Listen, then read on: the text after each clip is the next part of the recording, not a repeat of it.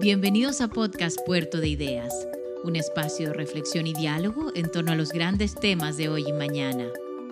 En este episodio escucharemos La Alianza de los Aprendices con la destacada filósofa española Marina Garcés para la Cátedra Puerto de Ideas, Universidad de Valparaíso 2021.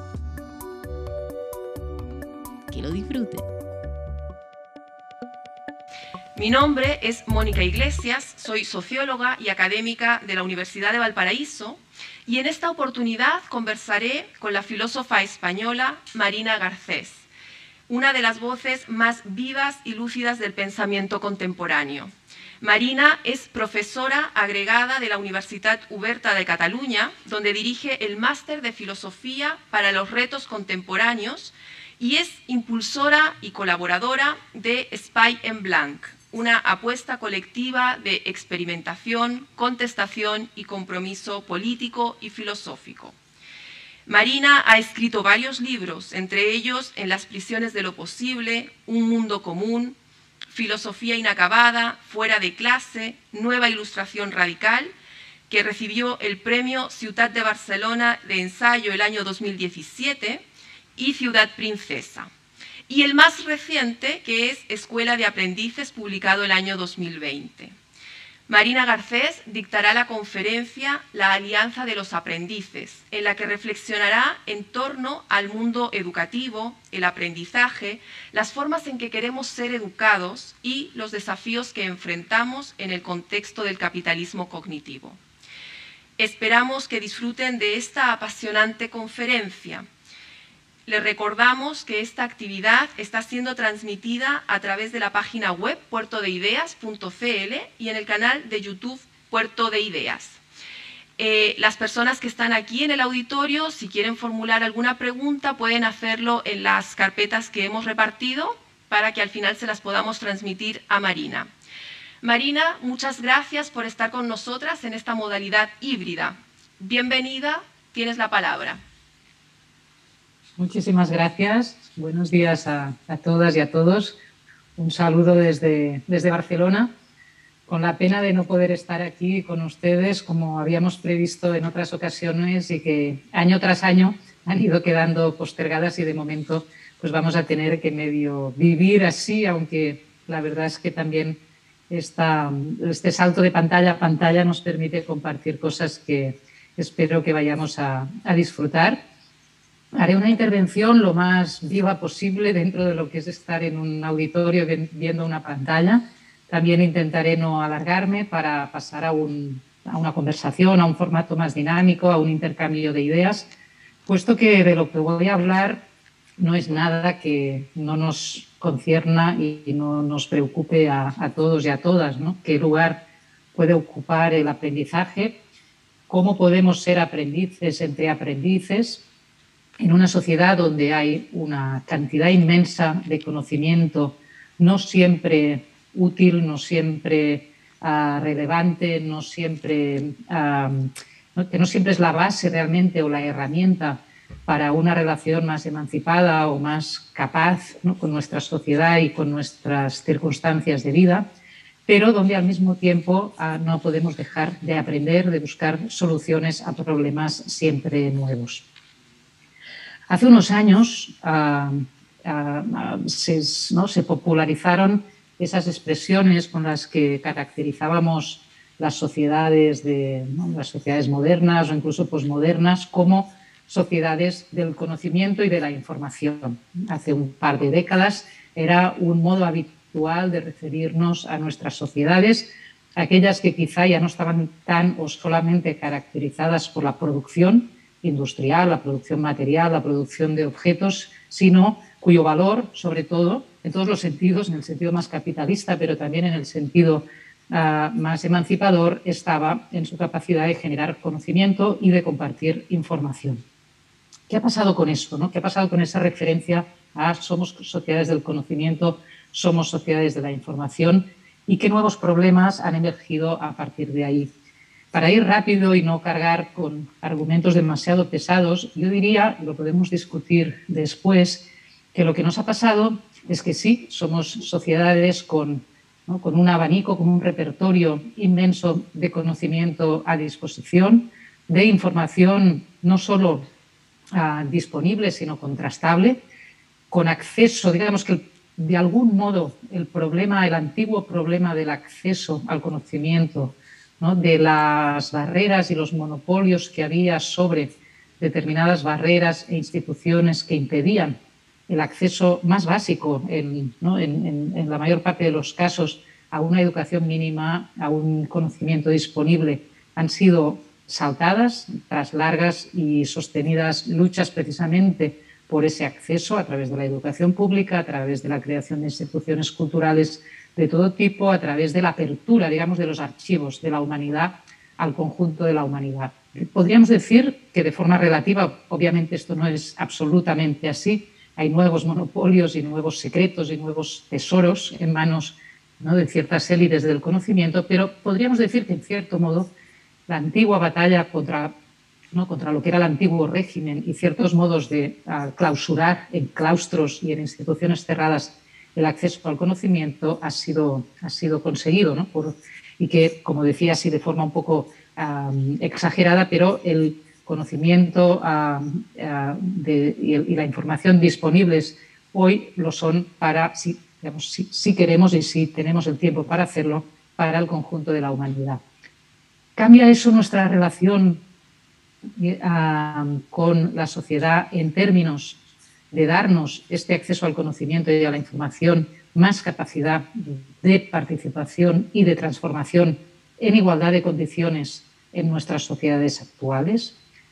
Este era un viejo, era un viejo propósito, ¿no? la idea de que si sabíamos, podíamos participar activamente de las condiciones ah, y, de la transformación de las condiciones de vida ah, de nuestro tiempo, que el acceso al conocimiento era directamente condición para la emancipación, un instrumento de emancipación. Acceder a la, lectura y la escritura, acceder a, la información, acceder al conocimiento, eran ya, de algún modo, las puertas abiertas a un mundo en el que se podía participar y se podría cambiar. ¿Tenemos esta sensación hoy? Vivimos con la sensación de que aquello que sabemos, aquello que podemos aprender, aquello de lo que nos podemos informar, nos da más capacidades, más herramientas y más posibilidades de participar en igualdad de condiciones en la transformación de nuestra sociedad? Yo diría que no. Y esta es un poco la tragedia de la sociedad de la información y de la sociedad del conocimiento en nuestro tiempo. Sabemos muchas cosas, pero podemos cambiar muy pocas. Sabemos, por ejemplo, hoy en día, ¿no? Estamos asistiendo minuto a minuto a, a las informaciones que nos llegan de la COP26 desde Glasgow Sabemos minuto a minuto cómo pueden subir los mares en nuestras costas, cómo cambian los, ah, los índices de, de, temperatura en nuestro clima. Sabemos, sabemos y sabemos. ¿Qué hacemos con ello? ¿Cómo nos relacionamos de una forma que esto genere contextos de experiencia posibles, universos de transformación asequibles y modos de estar en el mundo que puedan cambiar? Más conocimiento no nos ha dado más emancipación en este sentido. ¿Qué hacemos entonces? ¿Qué hacemos entonces? ¿Cómo nos situamos de otro modo en esta posibilidad de aprender con lo que sabemos y aprender con lo que no sabemos? Y de situar ahí la posibilidad de una alianza a la que, como el título de esta conferencia anuncia, la he llamado la Alianza de los Aprendices. ¿Por qué aprendices? ¿Por qué situar una palabra que podríamos ah, de algún modo asociar a un mundo ya en desuso? El mundo de los oficios, de la artesanía, de los gremios, del aprendizaje de, los, de las profesiones más básicas. El aprendiz era una figura además vinculada al mundo del trabajo, el que aprende trabajando junto a un maestro o a un amo. Por lo tanto, también a lo mejor una figura de subordinación a ciertas jerarquías y a ciertas relaciones de poder. ¿Puede tener sentido convertirnos en aprendices hoy no bajo la tutela de un amo, bajo la tutela solamente de un maestro que nos manda lo que tenemos que hacer, sino constituirnos en alianza de aprendices en un mundo donde saberlo, saberlo todo no nos garantiza nada, pero sí que necesitamos aprender cómo transformarlo y cómo estar en él de forma significativa. Esta es la pregunta que quiero compartir con ustedes y que me gustaría que pudiéramos reflexionar. Diría que hoy, por todo lo que he anunciado en esta introducción, ya no somos uh, solo lo que sabemos, ya no somos lo que conocemos, ya no somos solo aquella información de la que disponemos, sino que somos lo que aprendemos. Es decir, somos aquello con lo que nos podemos relacionar en términos no solo de saber acumulado, sino de no saber. ¿Qué no sabemos acerca de todo lo que ya sabemos? Quizá ahí está la clave para empezar a cambiar este modo de relacionarnos con la sociedad del conocimiento y de la información.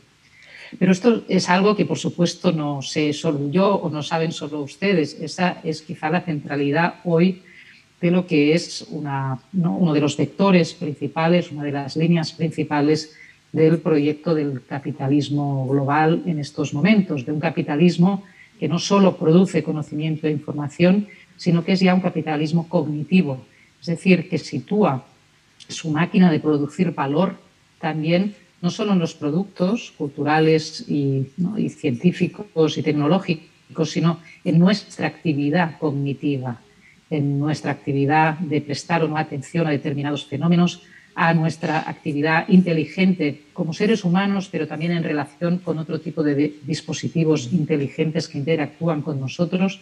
Y por lo tanto, un capitalismo cognitivo que también ya no es rico solamente por el, por, el conocimiento que produce, sino por la actividad de aprendizaje constante que genera.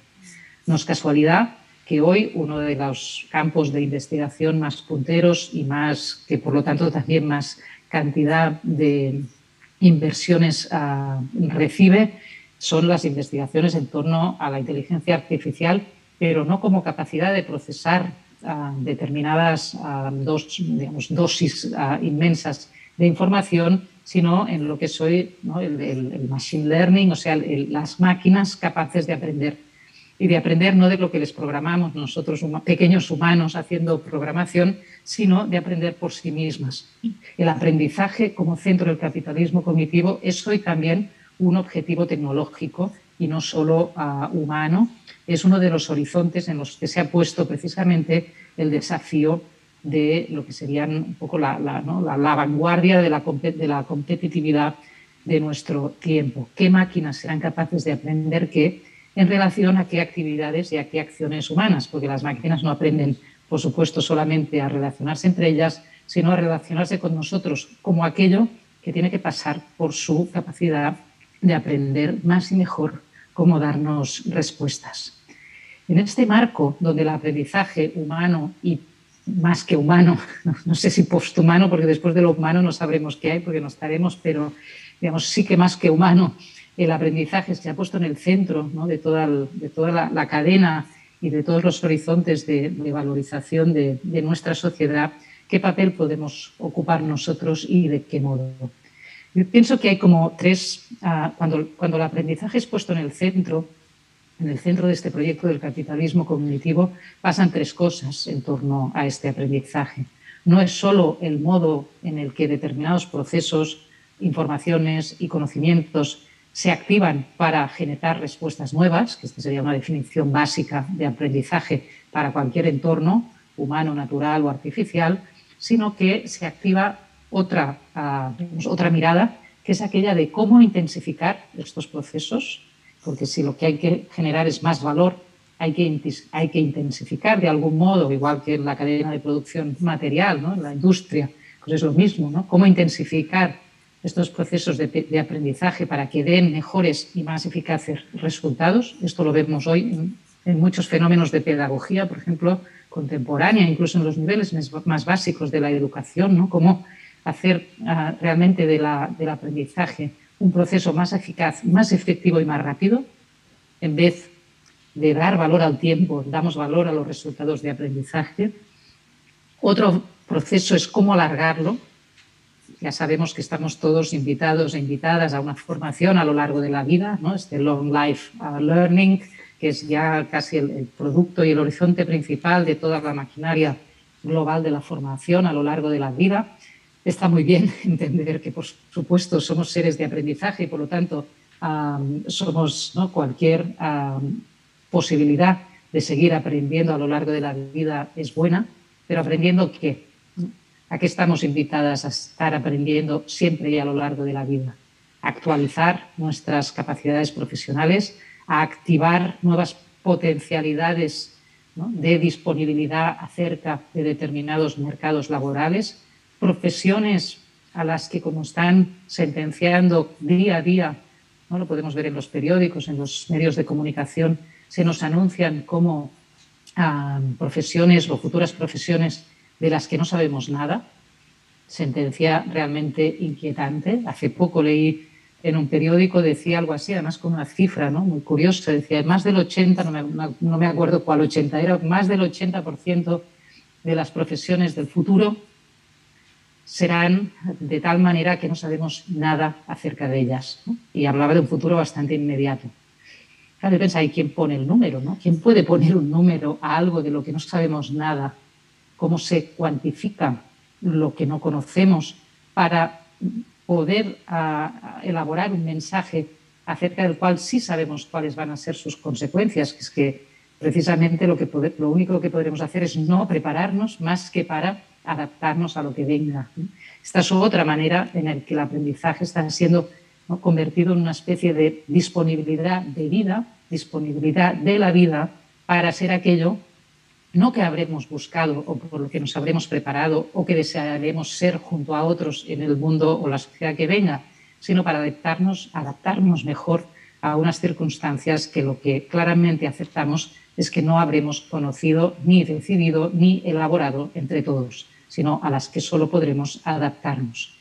Y finalmente, junto a esta intensificación de los procesos de aprendizaje, esta, esta prolongación de los recorridos de aprendizaje a lo largo de la vida en un entorno y un futuro al que solo podemos adaptarnos, adaptarnos queda su valorización ah, en todos los momentos. El aprendizaje debe generar y producir valores de impacto, de rentabilidad y de evaluación constante en cada momento y en cada lugar. Esto lo vemos claramente en las escuelas, en las universidades, pero pienso también en muchos procesos, por ejemplo, laborales, ¿no? la manera como las empresas y las corporaciones evalúan constantemente los modos en que se está aprendiendo a trabajar de otro modo, por ejemplo. Por supuesto, de nuevo digo que aprender a hacer las cosas bien, mejor o de otra manera por sí mismo tendría que ser buena. Bueno, otra cosa es bajo qué índices de valoración y de evaluación sometemos estos aprendizajes a su valorización y, sobre todo, a la percepción de que ha tenido valor, de que ha sido ah, impactante, de que ha sido bueno, de que ha sido rentable y en relación a qué tiempo. Porque aquí la clave es el tiempo. El tiempo cuenta. El tiempo cuenta en todos los sentidos de la palabra contar. ¿no? Cuenta a favor o cuenta en contra si se alarga demasiado si se prolonga demasiado, si no produce en el tiempo que necesita los resultados necesarios. Esto hace ah, del aprendizaje no una preparación, el preparar, prepararse, algo que también forma parte del mundo de la cocina, de la artesanía, de la vida o de la mañana cuando nos levantamos y nos preparamos para salir de nuevo a, la calle, a la vida, a la relación con los demás, sino que pasa del ámbito de la preparación al ámbito de la inversión. Aprender es invertir, pero no invertir una sola vez, es invertir siempre y en cada momento. Para el aprendiz, para quien aprende, pero también para quien aprende con él o para quien enseña y busca determinados resultados. Aprender, por lo tanto, es ponerse en relación con un determinado potencial. Y esta palabra pienso que es clave, ¿no? Cuando aprendemos algo pensamos, bueno, ¿qué he aprendido? ¿Qué, ha cambiado en una mirada, en una actividad, en, en la relación con un entorno cuando aprendemos más? Pero en este sentido del aprendizaje como inversión, lo que en realidad estamos contando en esta disposición siempre a aprender más y más efectivamente, lo que finalmente se valora es solamente el, el potencial de seguir aprendiendo. Un aprendiz es rentable si no pierde el potencial de seguir aprendiendo. Esta es la definición de la máquina al final, ¿no? de, la, de inteligencia artificial aprendiendo de sí misma a seguir aprendiendo por sí misma. Y esto es lo que hoy el aprendiz del capitalismo cognitivo está siendo llamado a ser. Alguien que aprenda a aprender, como dice la competencia básica o más fundamental de todas las competencias pedagógicas, educativas de, este momento, pero no aprender a deshacer, ¿no? a aprender a cuestionar, a aprender a desviar, a aprender a seguir aprendiendo, es decir, a hacerlo mejor. Y mejor quiere decir más efectivamente, más rápidamente y con mejores resultados de inversión.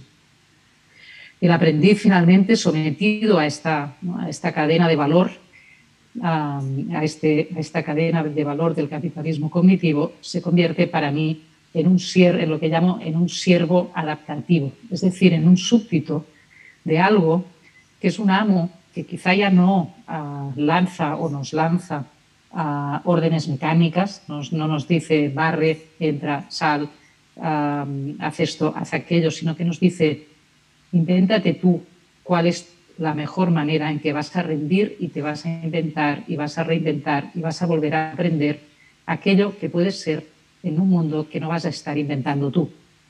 Solo te vas a inventar a ti mismo, pero no vas a inventar el mundo en el que ese ti mismo se tiene que reinventar constantemente.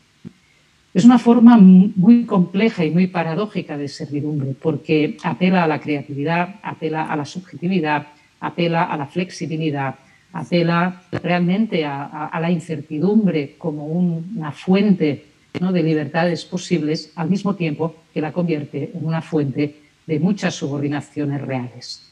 Pienso que cuando hablamos de precariedad, hoy no solo estamos hablando de sueldos bajos, de especulación inmobiliaria, de la dificultad por sostener una vida, sino de la manera como todo esto, que es real, es afectivo y es material, se relaciona además con una forma de ser en el que el aprendizaje queda capturado por esta máquina de adaptación constante. Frente a ello, ¿podemos ser aprendices de otro modo? Esa es la pregunta de la alianza de aprendices. Si, solo, si somos no solo lo que sabemos, sino lo que aprendemos, si queremos realmente un aprendizaje que no nos encadene a esta máquina de adaptación, sino que, nos, que no, sino que libere y nos libere en nuestros aprendizajes de ella, ¿Cómo podemos pensarnos en alianza unos con otros y no en relación de, servidumbre respecto a, esta vida convertida en inversión? Podemos pensar, podemos hacer nuestro el aprendiz como una figura clave en una pedagogía de la emancipación hoy y cómo podemos hacerlo. La emancipación o la idea de emancipación Ah, si la tomamos de sus referentes más, más clásicos, ¿no? en la ilustración en el siglo XVIII, en los movimientos revolucionarios de, ese momento, iba muy ligada a la idea de digamos, adquisición o, llegada a ser de, algún, de, un cierto tipo de autonomía. ¿no? Poco emancipación y autonomía son dos conceptos que van de la mano.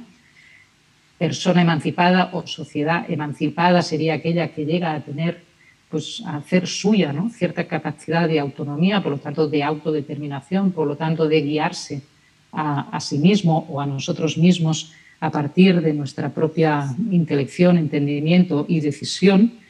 Y entendía, esto por ejemplo si vamos a los textos kantianos sobre la emancipación, pero también a otros, que la emancipación ah, significaba un cierto sentido de autosuficiencia también a través del conocimiento. Quien sabe Kant decía las personas doctas, doctas en el sentido, la palabra también un poco antigua, ¿no? pero en el sentido que ya disponen, que ya tienen el conocimiento suficiente y necesario para intervenir ah, libremente en la sociedad, estas son las que estarían en, en condiciones de una vida emancipada junto a las otras. Pero si decimos o partimos de la idea de que ya no vamos a disponer o creer en la ficción de que se puede disponer del de manera docta, es decir, suficiente o autosuficiente del conocimiento de nuestro tiempo, sino que dependemos unos de otros, como dependemos en tantas otras cosas hoy a nivel material, a nivel económico, a nivel afectivo y a nivel también cognitivo unos de otros, ¿quién son los doctos, sino precisamente los aprendices?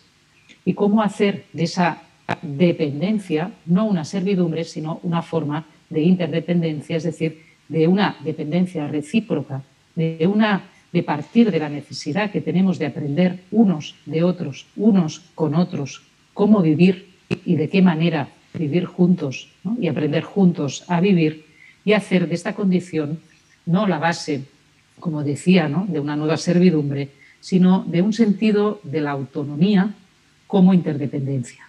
Podríamos pasar así de, de esa vieja idea de la emancipación como autosuficiencia a una idea, pienso, mucho más actualizada, mucho más enraizada, mucho más encarnada de la autonomía como interdependencia.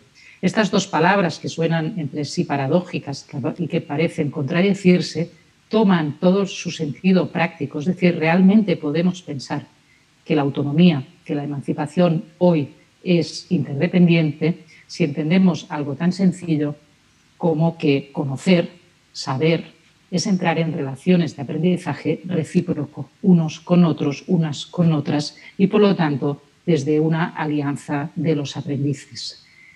No hay nadie que pueda saber por sí mismo o por sí misma cómo vivir, como no hay nadie que no puede salvarse a sí mismo o a sí misma de las servidumbres ah, de la sociedad actual.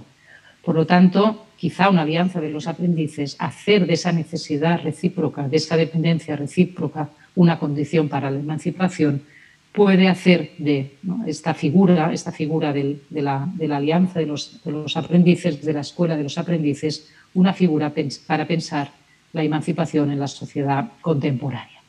Y para terminar, voy a dar cinco aspectos que pienso que podemos situar para imaginar esta figura de la alianza de los aprendices en nuestra sociedad y que cada cual puede situar quizá en su terreno de acción, en su terreno de educación, en su terreno profesional, en su entorno vecinal, en sus colectivos, porque la escuela de los aprendices no tiene que ver solamente con lo educativo como sistema de enseñanza, esto es uno de sus aspectos principal, importante, ¿no? central en la vida de nuestras sociedades, pero no el único somos aprendices en muchos entornos de vida y una sociedad de aprendices es precisamente aquella que puede hacer de esta condición una, una manera de vivir no solo la educación formal, sino también la vida social como una práctica constante de autoeducación mutua y recíproca entre iguales.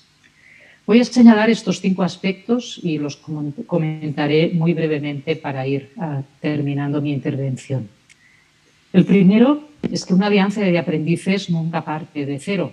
Ah, no somos, no existimos antes de haber, de haber empezado a existir ya.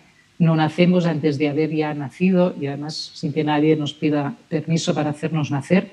Estamos aquí, existimos en el sentido de que estamos fuera de nosotros y de nosotras mismos cuando encontramos ya a los otros y por, y por lo tanto un primer elemento de una alianza de los aprendices sería reencontrar esta idea de que siempre nos estamos encontrando, de que cualquier ah, vínculo, cualquier relación, cualquier alianza parte ya de un encuentro. Y un encuentro quiere decir que no hay página en blanco, que no hay producto que parta de cero, que no podemos ser producto del programa educativo de nadie como si fuéramos piezas de cerámica, pero tampoco podemos ser un pueblo escogido a sí mismo, proyectado a sí mismo, ideado a sí mismo, sin haber acogido, sin haber encontrado, sin ser nosotros parte de un encuentro con otros. Por lo tanto, la alianza de los aprendices como figura de una pedagogía de la emancipación sería ya de entrada una práctica, una alianza, una pedagogía que acoge, redefine y transforma. Un arte de acoger la existencia a partir de la extrañeza de los otros y de la extrañeza de nosotros mismos y de nosotras mismas respecto a ellos. Podremos encontrarnos entre extraños para aliarnos mejor, en vez de pensar que podemos ser aquello que diseñemos o que produjamos a partir de nuestras ideas. Alianza de Aprendices parte de un encuentro. En segundo lugar, este encuentro pienso que lo podemos imaginar en relación a algo que yo llamaría un aprecio posible. Y utilizo esta palabra aprecio porque tiene muchas connotaciones, no solo la estima, no solo el amor, no es una empatía solamente, pero la empatía será a veces y a veces no. En una alianza podría haber alianzas no empáticas en determinados momentos, pero ¿qué nos puede llegar a hacer apreciar, es decir, a dar valor a ese encuentro con los extraños, con los otros, con aquellos que están ahí y que estamos ahí sin saber exactamente quién somos? Cómo generar este sentido del valor, muy distinto al que decíamos antes del potencial y la inversión, de la competitividad entre, aprendices, que nos puede hacer apreciar que otro, otra, unos conocimientos, unas historias, unos pasados, unas ideas, unos materiales, unos proyectos estén entre nosotros. ¿Cómo, y cómo se genera este valor en concreto, de forma práctica, de forma real, que no pase o bien por la obligación o bien por la inversión? La alianza de aprendices puede ser capaz de generar ese valor. Me importa que tú estés porque aprendo contigo como tú aprendes conmigo. ¿Cómo, ¿no? ¿Cómo podemos hacer efectivo ese contravalor respecto a la máquina de valorización del capitalismo cognitivo? En tercer lugar, si la alianza de los aprendices parte de un encuentro y nos pone en relación eh, con un aprecio posible a generar ese valor, a generar ese contravalor, a, a, hacer nuestro, pienso que la alianza de los aprendices funciona en tercer lugar como, una, como un arte, como, una, como un elemento de composición. Es decir, si partimos de un encuentro y, hay y lo que podemos encontrar es una, forma de aprecio posible, lo que saldrá de esta alianza no es una unidad en el sentido homogéneo, unitario, uniforme de la palabra, sino una composición abierta de formas de vida. Una composición en música, utilizamos esta expresión, ¿no? por ejemplo, pero también en el campo artístico o en, el mundo de los oficios o en tantos elementos, incluso un plato de cocina ¿no? compone determinados elementos. Es decir, es imaginar una relación posible de aprecio, como decíamos, pero también de sentido entre vidas, existencias, saberes, preguntas, ideas, oficios, profesiones, etcétera, que componen algo que no existía para cada una de las partes por sí misma. ¿Quién somos con los demás? ¿Quién somos con lo demás, con lo otro? Cuando nos componemos en relaciones que generan un sentido, como las notas lo generan entre sí, sin dejar de ser cada una sí misma. Yo pienso que podemos imaginar una escuela, podemos imaginar un proyecto colectivo, podemos imaginar un proceso de aprendizaje ciudadano de esta forma, ¿no? la de generar una unidad, una decisión, una ah, identidad, una determinada, un, proyecto, siempre definidos en clave unitaria, sino una composición posible. Y las composiciones quizás siempre incorporarán algún elemento inacabado. La composición se termina, se reabre, se retoma, pero puede abrirse ¿no? como un rizoma en muchas direcciones, adquirir nuevos sentidos y acoger, como decíamos antes también, nuevas singularidades, existencias o presencias encontradas. Una composición, si tomamos esta figura, ¿no? la relacionamos, si queremos, con una música o, con, o con, un plato, o con, con cualquier otro elemento, elemento que puede ser compuesto de esta forma, ¿qué hace? Pues compone un medio. Este sería el cuarto elemento que quiero, que quiero señalar en relación a, la alianza de los aprendices. La alianza no tiene por qué resumirse en una organización, ahora decíamos, no, su producto no es una unidad, tampoco tenemos por qué imaginarla como una sola organización, un solo sistema, una sola institución, sino precisamente como la articulación de un medio. Y un medio, un medio natural, un medio ah, en todos los sentidos, que, es ¿no? pues precisamente allí donde determinadas relaciones pueden tomar más o menos vida.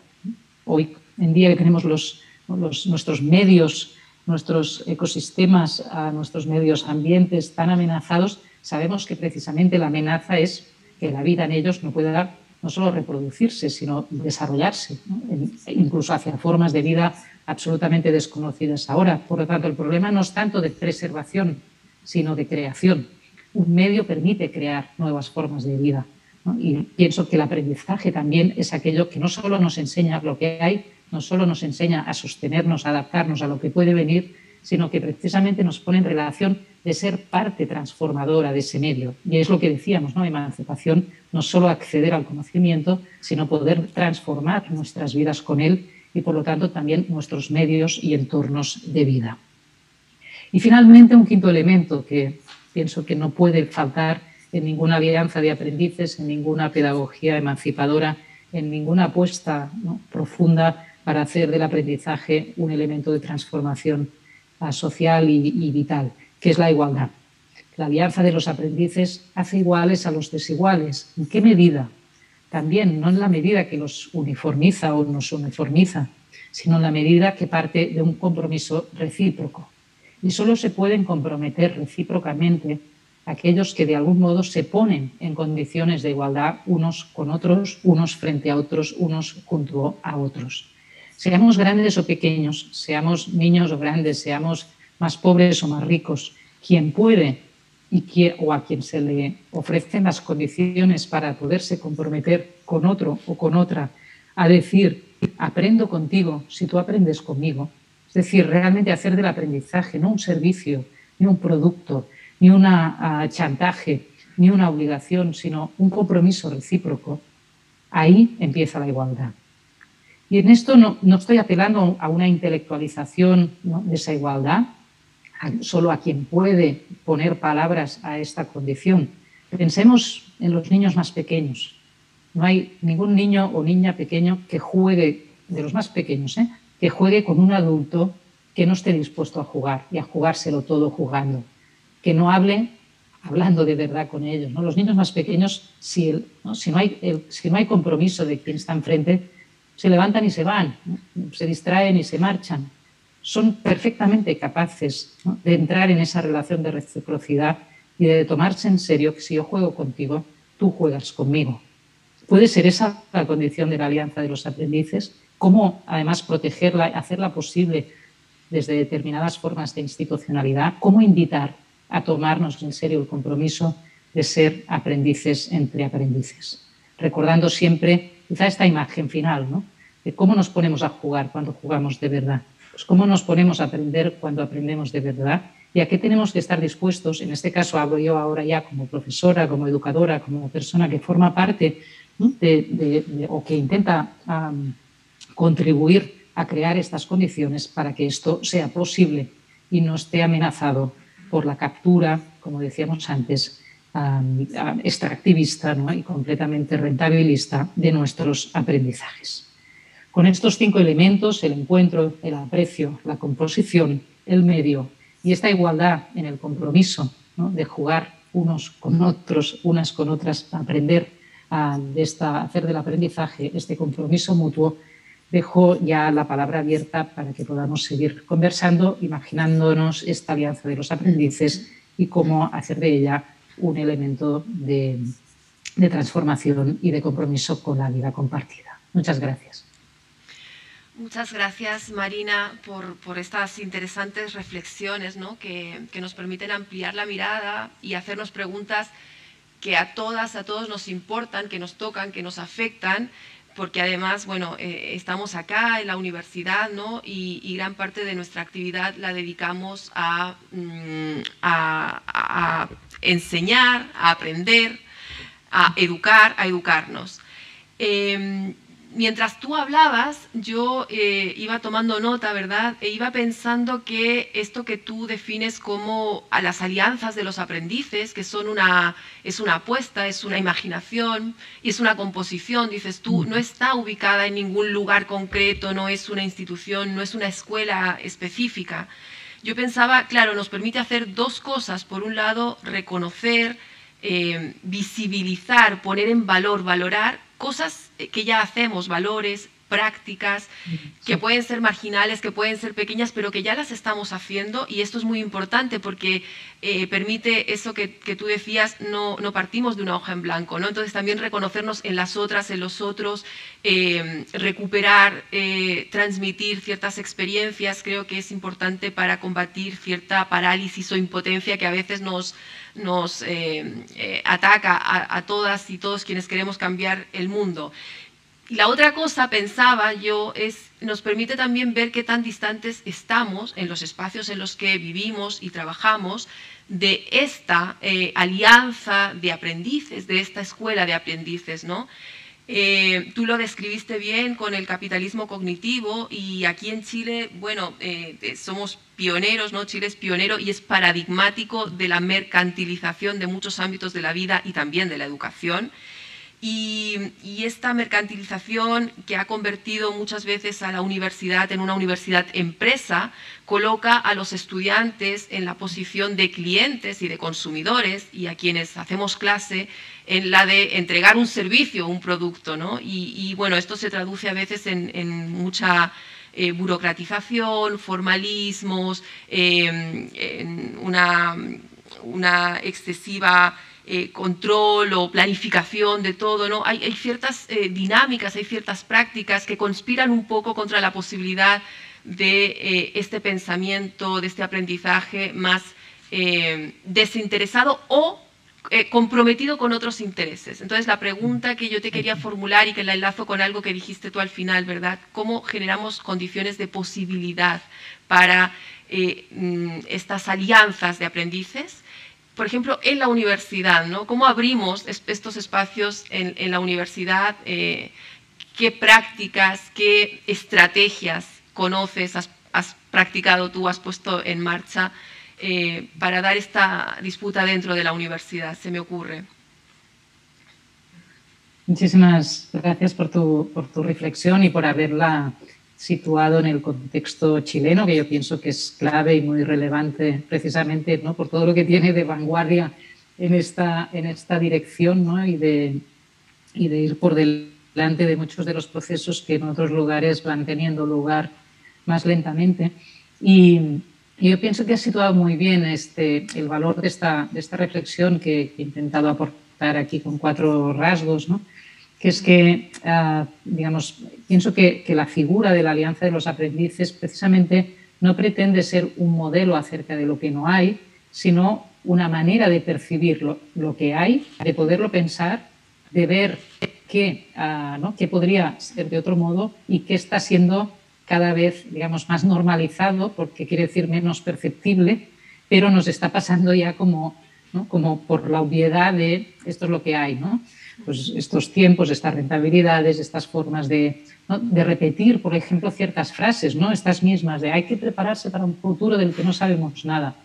Bueno, ¿Qué quiere decir? O sea, cuando repetimos esta frase están pasando muchas cosas. ¿no? Estamos desplazando el sentido de, sobre todo de lo que significa aprender hoy para un mañana, que precisamente lo que hace es desvincular el hoy del mañana y convertir el hoy solamente en una antesala de un mañana que alguien hará por nosotros y del que solo nos podemos digamos, preparar para adaptarnos mejor a él. Todas estas cosas que son ideológicas, ¿no? que van construyendo una subjetividad de la disposición, de la disponibilidad, de la, de la, de la ansiedad. ¿no? Sabemos además todas las patologías ah, emocionales y mentales que crean este tipo de no saber qué, no saber qué y por lo tanto tener que, ¿no? que estar siempre a punto de algo que de lo que no somos causa cómo lo interrumpimos, que es entonces la otra cara de la, de la pregunta que me haces y de la importancia que tiene para mí, ah, desde la humildad siempre de las palabras y del pensamiento, pero podernos dar el tiempo y la ocasión de pensar estas cosas. Pues de entrada, pienso que es muy importante en entornos también como el universitario, donde parece que porque hemos tenido acceso a ciertos niveles de educación hay cosas que ya ¿no? las podemos analizar por nosotros mismos, compartir estos análisis y compartir estas reflexiones, porque por lo menos en mi experiencia se hace muy poco en las universidades.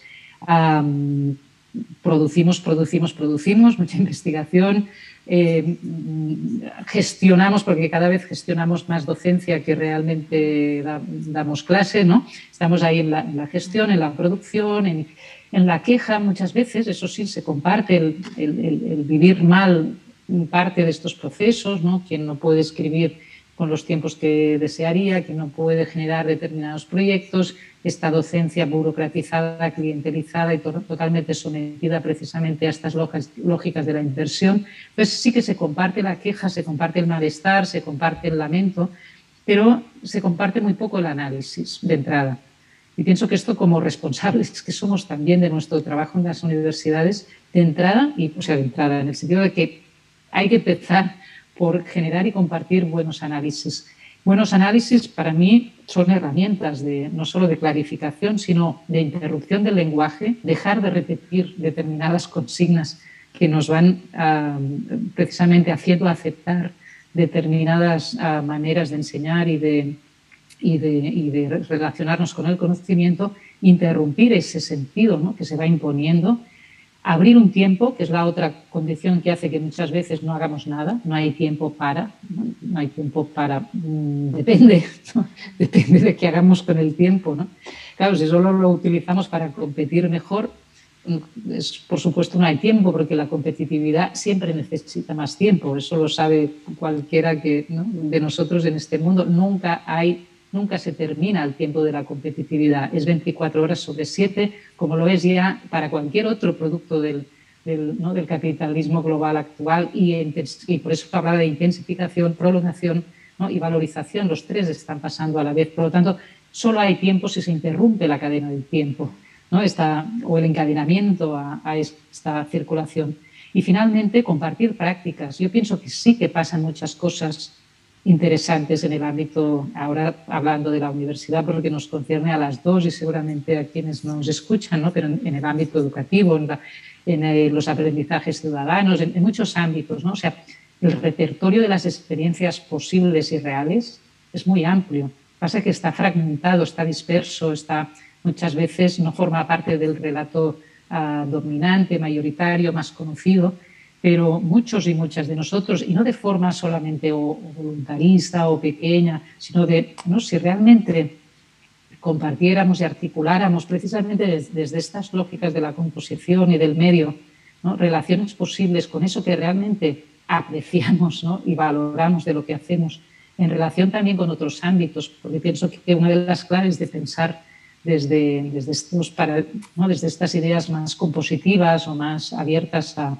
¿no? a ecosistemas posibles de la imaginación, es que no hay que pensar solo desde y para y dentro de un solo sistema, en este caso el universitario o el escolar o el, o el que sea, ¿no? sino que eh, a veces la mejor alianza está muy cerca, pero fuera de este sistema. ¿no? Por ejemplo, en el entorno territorial de una determinada universidad por ejemplo, ¿eh? o sea, cómo, cómo se relaciona un edificio universitario con su barrio, qué pasa alrededor, quién entra, quién sale, quién pasa por ahí, cómo se compone otro modo de estar en aquello que se hace, ¿no? cómo se mira dónde estamos y qué puede pasar también con las entidades. Con...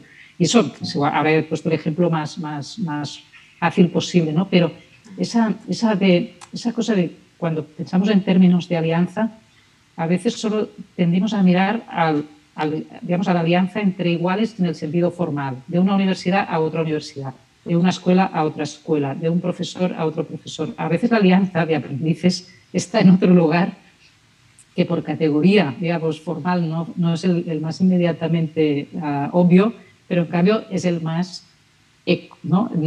ambientalmente, eh, en el sentido cultural, también en el sentido social, más interesante. Entonces, aprender a mirar de este modo, ¿no? compartiendo prácticas, compartiendo proyectos, abriendo ventanas y ah, desplazando la mirada hacia alianzas posibles ah, más allá de lo que sería sistémicamente pensable.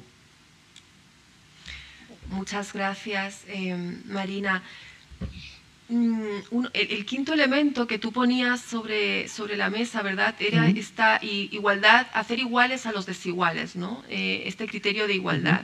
Y sabemos que el, modelo educativo, el sistema educativo muchas veces o, generalmente eh, reproduce muchas desigualdades, reproduce la desigualdad, el, modelo educativo hegemónico.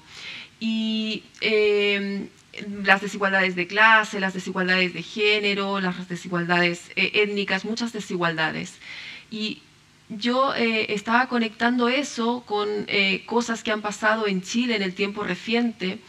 Entonces me acordé, por ejemplo, de que el año 2018 hubo una movilización estudiantil feminista muy fuerte, muy potente en las universidades que bueno, comenzó por casos de acoso y de abuso sexual, pero que derivó hacia una reflexión muy profunda respecto de cuáles eran las desigualdades en la educación y las relaciones de poder, las relaciones de dominación.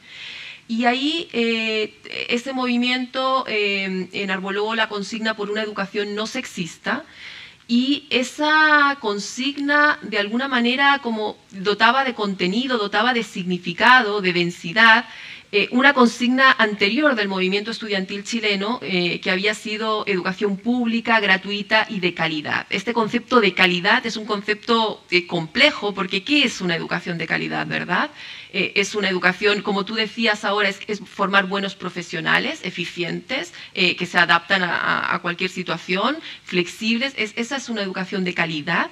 Entonces, claro, las estudiantes feministas hacían una reflexión que iba más allá y que planteaba una educación de calidad, una educación no sexista, es una educación que, se sostiene en prácticas equitativas, que no discrimina a las mujeres, que visibiliza sus aportes, su presencia, que se sostiene en relaciones de trabajo, de estudio dignas. Entonces ampliaban eh, mucho el campo ¿no? y, lo, y lo profundizaban también.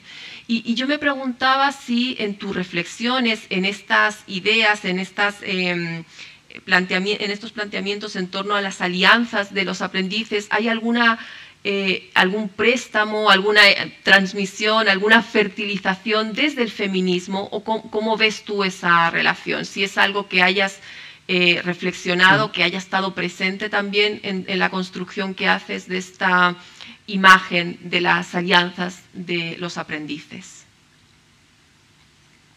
muchas gracias. Y me interesa mucho esta, esta reflexión que haces eh, en su doble aspecto. ¿no? Por un lado, por supuesto, la cuestión feminista, que ahora volveré sobre ella, pero también que venga de haber puesto en primera línea precisamente el movimiento de estudiantes, en este caso en Chile, ¿no? y como lo ha habido en otros momentos en otros lugares, como parte importante no solo de determinadas reivindicaciones que, han venido históricamente del movimiento estudiantil, sino de cómo a los estudiantes y las estudiantes mismas son capaces por sí mismos de cambiar el sentido de las palabras y de los valores que queremos dar al, hecho educativo, ¿no? al vínculo, en este caso, con la universidad o con la escuela o con lo que sea. Y esto es muy importante porque precisamente para mí es un aspecto clave de la alianza de los aprendices cuando es aquella que se deriva no tanto de la pregunta cómo educar, como si los educados siempre fueran ellos o ellas, una tercera persona, ¿no? que es parte de nuestro plan, proyecto, ley educativa o lo que sea, sino el cómo queremos ser educados, cómo queremos ser educadas. Es decir, seamos estudiantes o no, seamos, tengamos la parte o la función que tengamos dentro del recorrido del sistema educativo en cada momento de la vida, la pregunta por el cómo queremos ser educados es una pregunta social y política clave, que concierne al conjunto de la sociedad y en un primer término a quienes están en su primera línea, que son, ah, en este caso, los estudiantes. Y quizá es verdad que en la experiencia ah, chilena reciente, esta, esta, presencia, este protagonismo del, del movimiento estudiantil ha sido mucho más importante en mi contexto, por ejemplo, ¿no? en el ámbito español, europeo, catalán, etcétera, hace tiempo que el movimiento estudiantil está,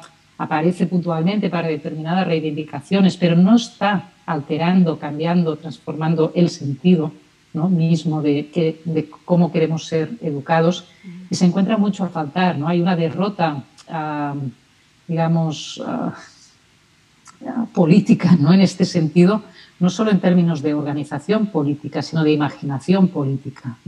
El estudiante cliente, el estudiante agobiado, el estudiante superado por, por esta situación va quedando también de algún modo neutralizado ah, políticamente.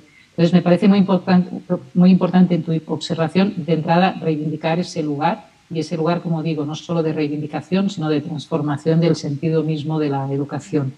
Y que esto venga hoy del feminismo no es nada casual, porque precisamente la transversalidad, la disparidad, la riqueza, en este sentido compositivo de los feminismos actuales, desde las personas más jóvenes, también desde, la diversidad de géneros y de maneras de vincularse a través de la diversidad de géneros al feminismo, y cómo todo eso va cambiando no solo, de nuevo, determinadas reivindicaciones sociales para las mujeres o para la comunidad LGTBI, etcétera, sino una transformación profunda del sentido de cuestiones fundamentales como la educación misma, ¿no? en una sociedad feminista, la educación no es simplemente más acceso de las mujeres a lo mismo, sino un cambio de sentido y de significado de sus valores fundamentales, como lo es para la política, como lo, es, como lo es para la empresa, ¿no? como lo es no, es alcanzar cuotas de igualdad en participación, sino transformar las bases, los valores profundos de esas realidades colectivas.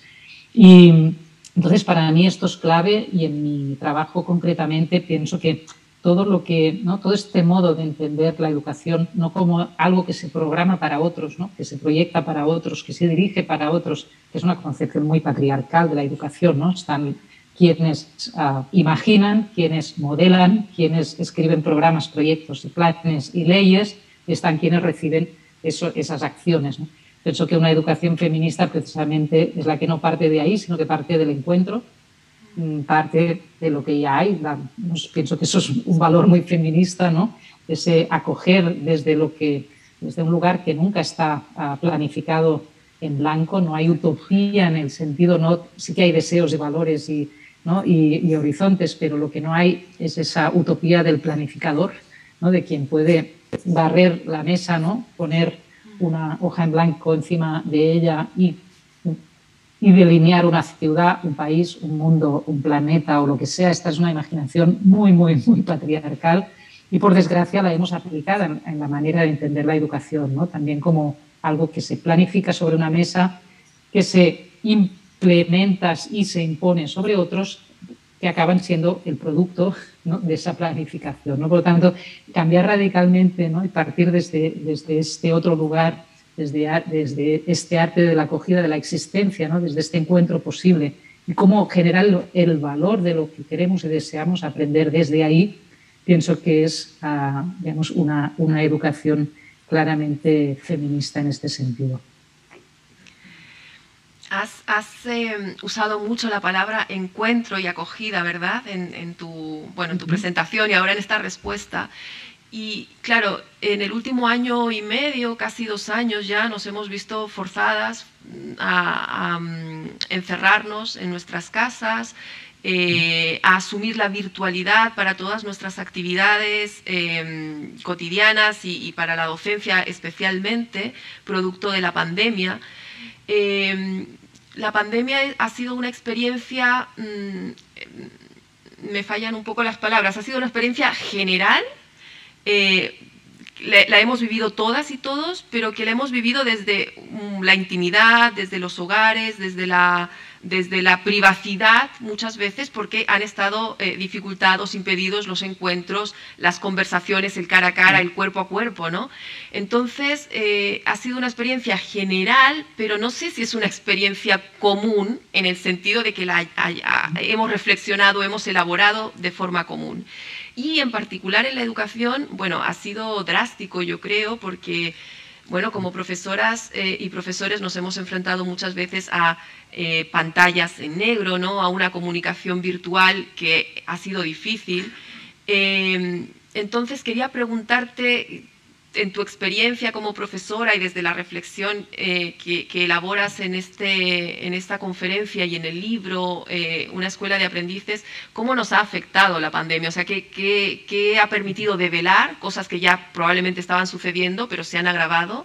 ¿Y qué obstáculos eh, supone para este momento que hemos vivido de confinamiento? Y que ahora tenemos que tratar, estamos tratando de retomar esos espacios otra vez de encuentro, de, diálogo, eh, de participación, pero que intuyo que no es fácil tampoco. Entonces, ¿cómo, ves es el impacto de eh, la pandemia y de la virtualidad en el ámbito educativo y en la posibilidad de hacer alianzas?